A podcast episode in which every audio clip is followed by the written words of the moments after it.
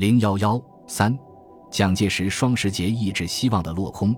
细查张学良在南京国民政府征剿直鲁参军战事中的表现，诚如台北学者司马桑敦所说，不但参与了，而且负责打了一个硬仗。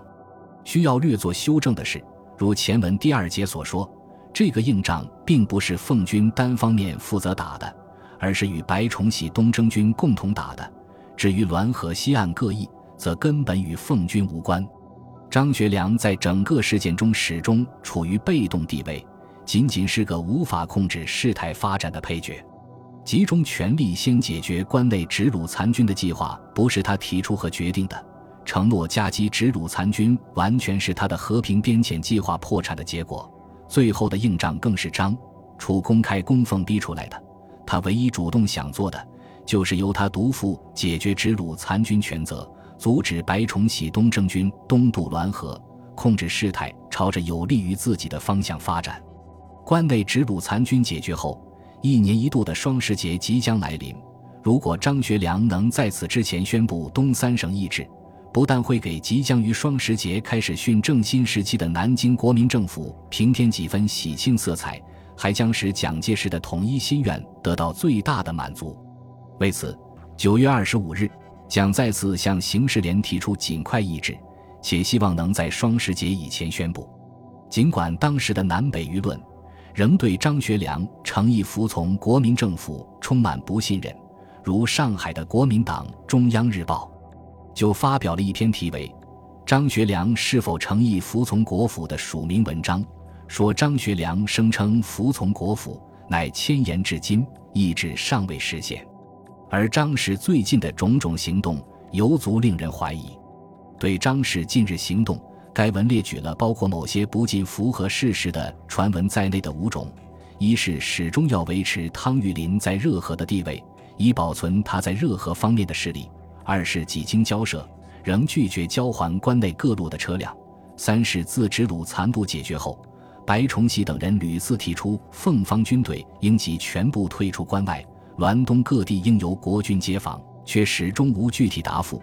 四是听说还借参加解决直鲁残部有功，索要报酬，请将关内昌黎等数县划归他做地盘。五是听说刑事联在活动，张氏加入国府会议为委员。北平的《京报》也发表评论说，张学良以张楚为节礼，送与国府，无人之意，终嫌其太肥。盖北方唯一不动之秦皇岛，北平唯一建陵的屏障之热河，尚需声明归奉方所有，而不肯以为节礼，吾乃太吝乎？但是，为了如期实现统一夙愿，蒋介石还是在十月八日的国民党中常会第一百七十三次会上，提出了加推张学良为国民政府委员的动议。他加推张为国府委员的理由是，东三省乃中华民国的领土。并非国际间特别的地方，过去的一切追究无益，便不必究。目前张委员对于中央已经一再书呈，实在因为有困难，所以形式上极难有所表示。中央为顾全统一，为使当事人不能再有所规避躲闪，为给国际上一个明白的表示，不能不马上把东三省看得和其他各省一样，以公正的态度、统一的精神。加推委员入国民政府，蒋的提议遭到中央政治会议中不少人的反对。有人怀疑张委员是否同志。张委员对于中央，目前形式上固然不够，但是精神上是否已够？有许多为党国努力多年、劳苦功高、政治上的资望能力据属不弱、足为国府委员的人，皆未经加推，而独家推张委员，似乎说不过去。应该郑重从事，严格考求，以表现国府委员的地位如何重要，人选如何精确，然后政府的威信才能张住。又有人主张张委员虽可加推，但宜先令其形式上有所表示，然后在中央方面庶几有词可借。如此讨论几个小时，仍不能决定。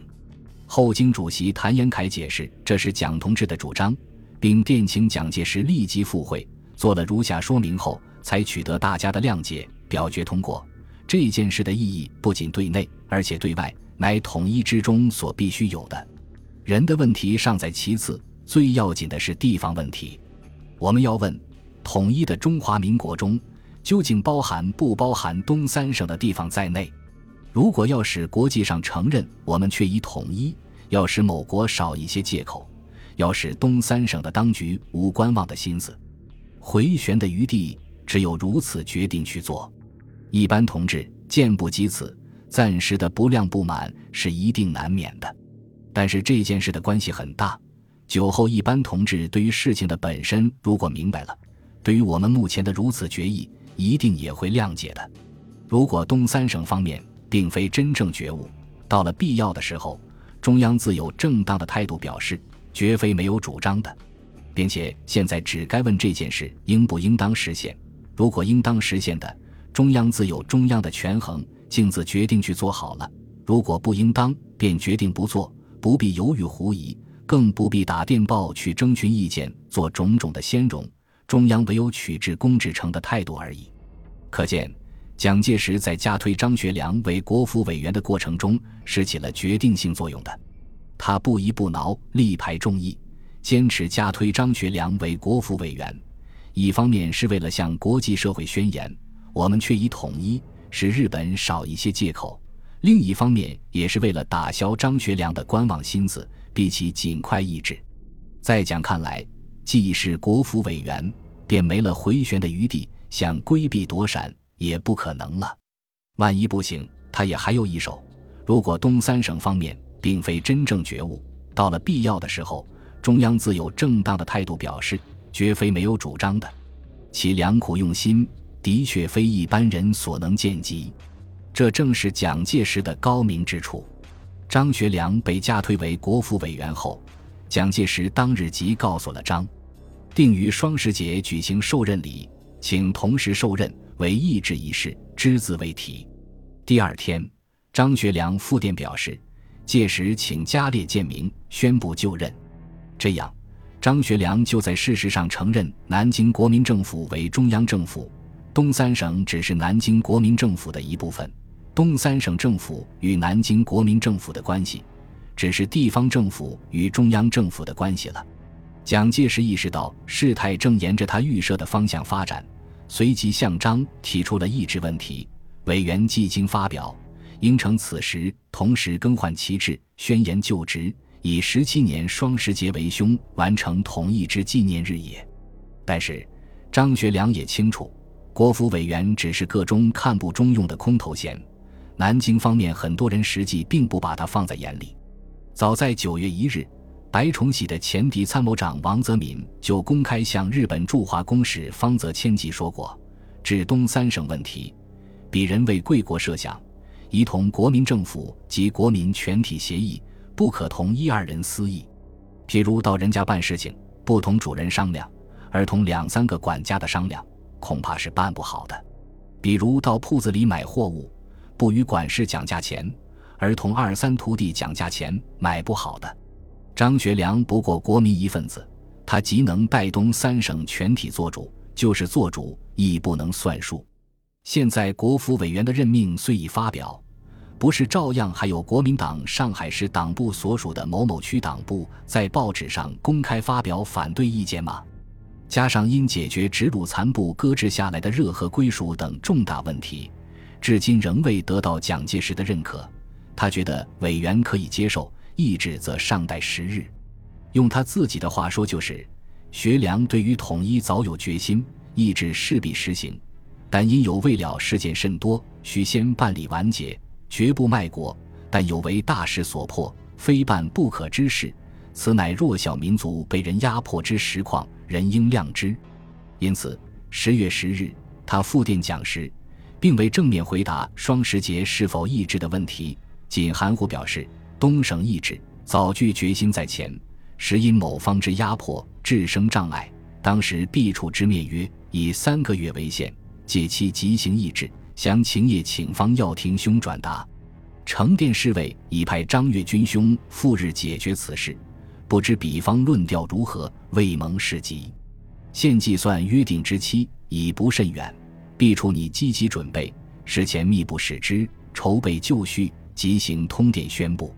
同时又提出两项要求：其一是政治分会，五次会议虽主取消，为东省情形特别，此种过渡办法绝不能少。拟请中央将东北政治分会及奉、及、黑、热各省省政府主席分别任命，使议制就任之事同时举行，庶可一心耳目。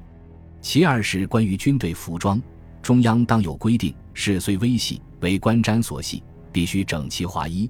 拟求将前项服装图样及公文呈事手续已经颁布者，每种各备数份，派员交下，以资仿效而归一律。谁都看得出来，所谓划一军队服装，不过是张学良拒绝接受受任、意志同时举行的托辞，实际是政治分会吉奉、吉黑、热各省的人事安排影响了他宣布意志。蒋介石的双十节意志希望又落空了。本集播放完毕，感谢您的收听，喜欢请订阅加关注，主页有更多精彩内容。